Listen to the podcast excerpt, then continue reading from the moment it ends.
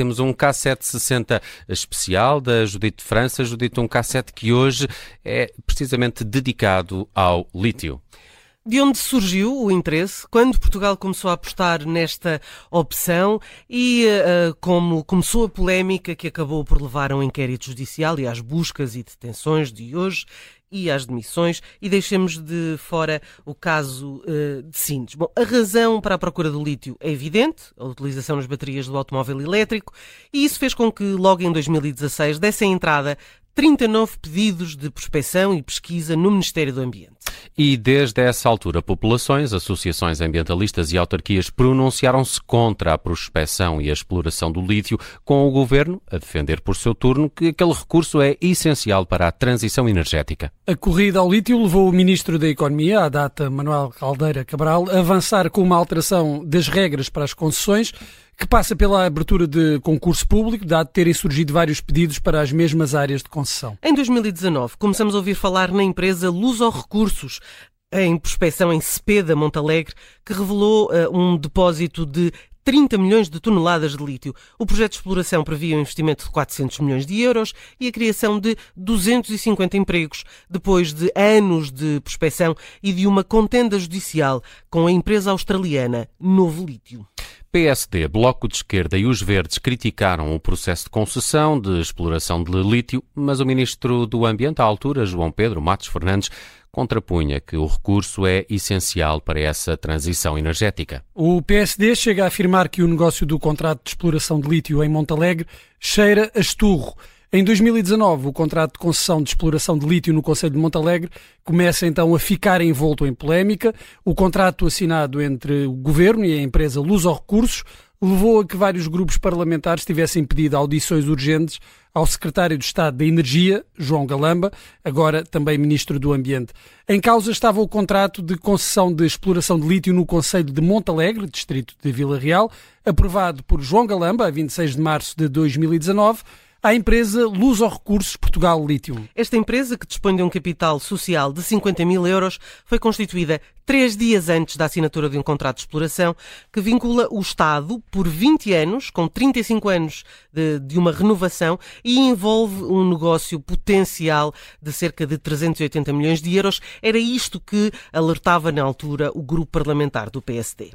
O PAN pediu a presença urgente do Ministro do Ambiente na Assembleia da República para prestar esclarecimentos e também o grupo parlamentar do PSD solicitava uma nova audição urgente a João Galamba por considerar haver falta de transparência no processo. Em 2019, no programa Prós e Contras na RTP, Galamba uh, garantia que uh, não haveria concessão e a exploração um, se os impactos de estudo ambiental fossem desfavoráveis. A regra aplicava-se para boticas e para Montalegre, uma herança que o secretário de Estado disse ter herdado do governo de Passos Coelho. Ora, de acordo com a mesma lei de que falava o secretário de Estado adjunto e do Ambiente, o passo seguinte era a elaboração do estudo de impacto ambiental, da eh, responsabilidade da empresa que, que requeria, da empresa requerente, apresentando depois às entidades públicas eh, que o iriam avaliar, eh, e aí falamos da Agência Portuguesa do Ambiente. Caso fosse chumbado, isto era a palavra do secretário de Estado, o projeto seria imediatamente inviabilizado. Em janeiro deste ano, a Procuradoria-Geral da República tinha já confirmado que estava em curso uma investigação sobre os negócios do lítio e do hidrogênio verde. Naquela altura, o inquérito não tinha ainda arguídos constituídos, acrescentava a mesma fonte. O esclarecimento da PGR surgia dias depois de João Galamba ter sido nomeado Ministro das Infraestruturas.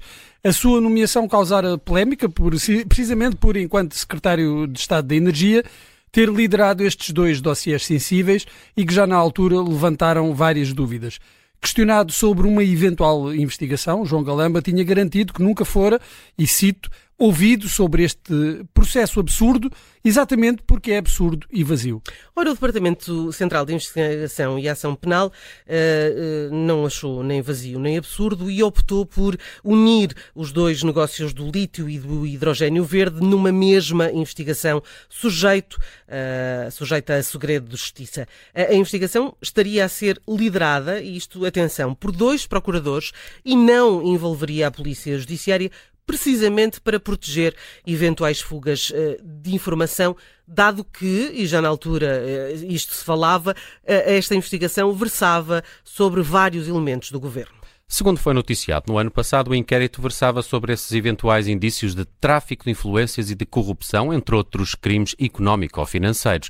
Em causa estariam alegado favorecimento do consórcio EDP Galp-REN no milionário projeto do hidrogênio verde para Sines, projeto que viria depois a ser cancelado. Relativamente ao negócio do lítio, a polémica remonta à legalidade do contrato para a concessão da exploração de lítio em Montalegre à empresa Luso Recursos por 35 anos, uma empresa criada apenas três dias antes da assinatura do e contrato. É, é aqui que eu acho que é o Busilis, não é? Isso e um capital social de 50 mil euros. E que uh, iria assegurar um negócio potencial de Quase. cerca de 380 milhões de euros. Isto para além também de haver circulação entre pessoas que tinham estado no governo e que depois estiveram muito próximas, eram consultores da, desta empresa. E depois havia duas empresas, a Luz ou Recursos uh, eh, SGPS e depois havia esta Luz ao Recursos Litium Portugal. E também entre as duas empresas havia dúvidas sobre qual delas teria a concessão. E isso também esteve em, em, em tribunal. Este é um K760 especial dedicado ao lítio num dia em que António Costa apresentou a sua demissão.